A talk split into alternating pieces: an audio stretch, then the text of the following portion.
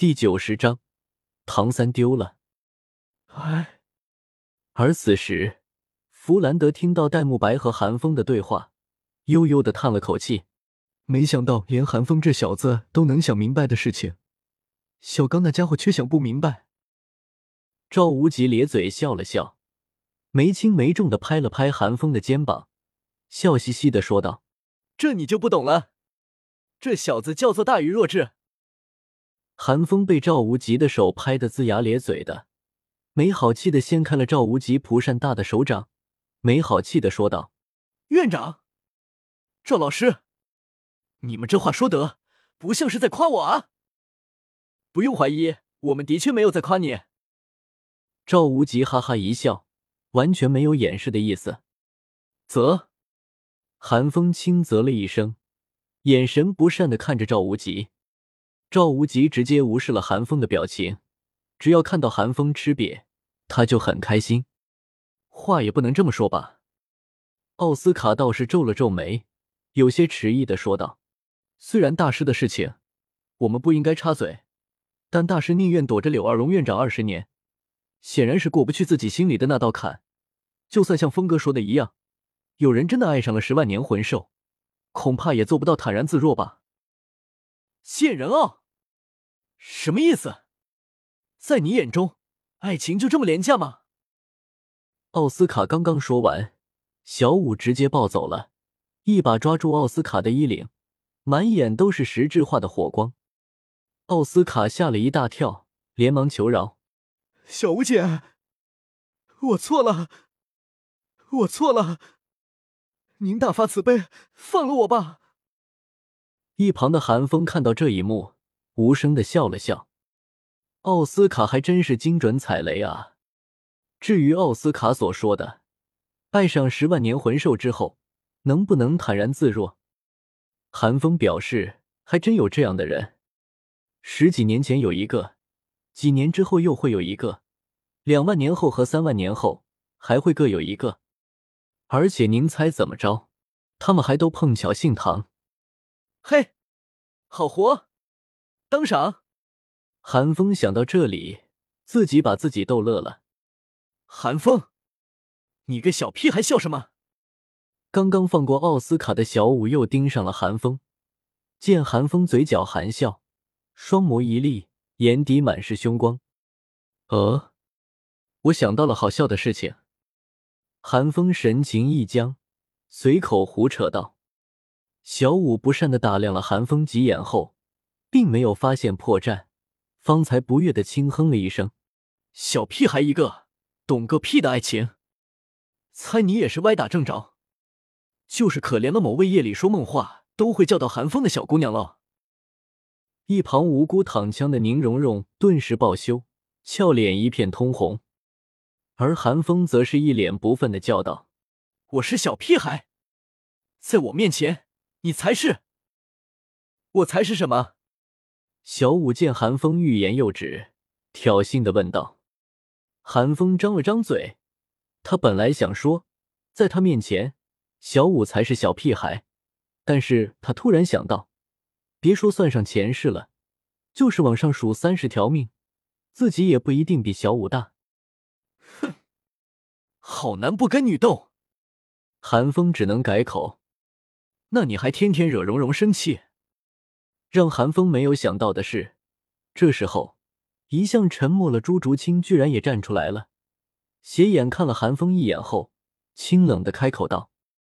可可，朱竹清都开口了，戴沐白自然是紧随其后，装模作样的咳嗽了一声后，义正言辞的对韩风说道：“疯子，我也觉得你有必要端正一下自己的态度了。”说完，戴沐白连忙跳到朱竹清身后，脸上满是谄媚之色：“大老白，身为百兽之王，邪眸白虎一定会为你而感到耻辱的。”韩风见状，眼皮跳了跳，瞪着一双死鱼眼盯着戴沐白，阴阳怪气的说道：“卧槽，疯子，你要么让蓉蓉自己评评理。”戴沐白同样寸步不让，扯着脖子和韩风大喊道：“好，你们集体批斗我是吧？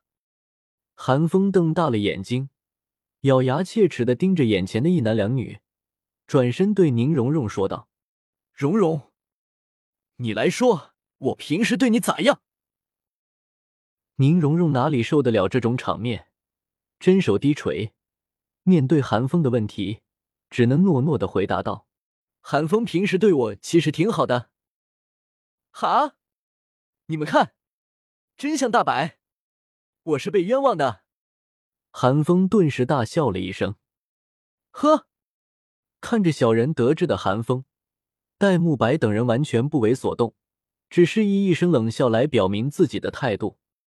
胖胖，你刚刚是不是也笑了？这有你点什么事？你就跟着瞎掺和，没有你，我一天能省多少心？你知道吗？眼尖的韩风立马发现了人群之中混入的一道肥硕身影，将其抓住，劈头盖脸的骂道：“被抓了现行的马红俊讪讪一笑，他也就是跟着起哄，谁知道韩风这家伙也是个欺软怕硬的主儿。”消消气，消消气！刚刚肯定是峰哥你听错了，明明是奥斯卡那家伙笑的。马红俊额头流下一滴冷汗，熟练的将其栽赃给了奥斯卡。胖子，你怎么平白无人清白？奥斯卡闻言，脸色猛地一变。就在众人一阵胡闹的时候，大师和柳二龙也回来了。大师虽然仍然不愿面对柳二龙。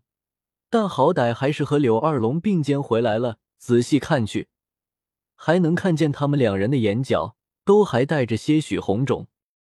福老大，柳二龙擦了擦眼角的晶莹，对弗兰德叫道：“原本还饶有兴趣的看着韩风等人胡闹的弗兰德，顿时一笑，也不问柳二龙和大师之间发生了什么，只是笑道：‘哈哈哈，二龙，你还是风采依旧啊。’”福老大，我却已经老了哦。柳二龙也被弗兰德的风趣逗笑了，那一瞬间的风情令弗兰德为之一呆。可怜的弗兰德啊！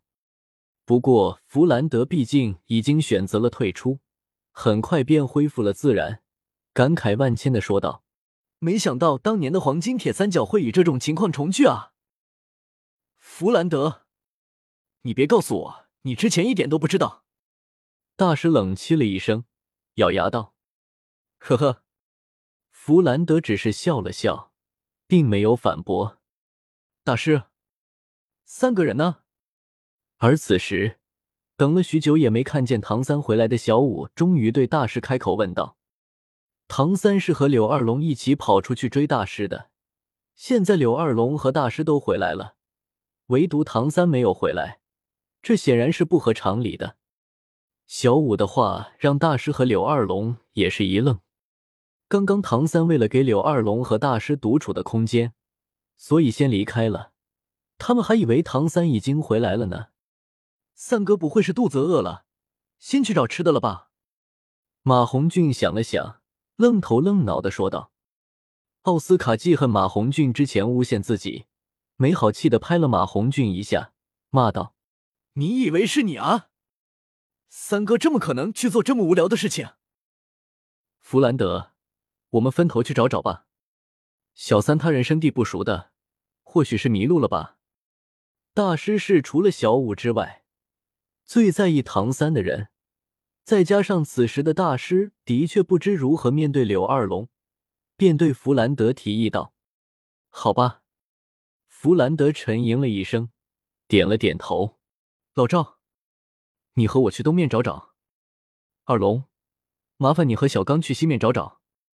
老李，你们把孩子们安顿下来，以后蓝霸学院就是我们的家了。多年好友，弗兰德怎么会看不出大师的想法？自然不会让他得逞。韩风看着此时还不甚在意的弗兰德等人，心中叹了口气。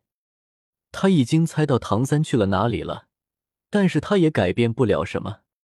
不过好在，唐三此去，不仅有惊无险，还能收获许多，甚至还会带回史莱克众人前期最大的外挂。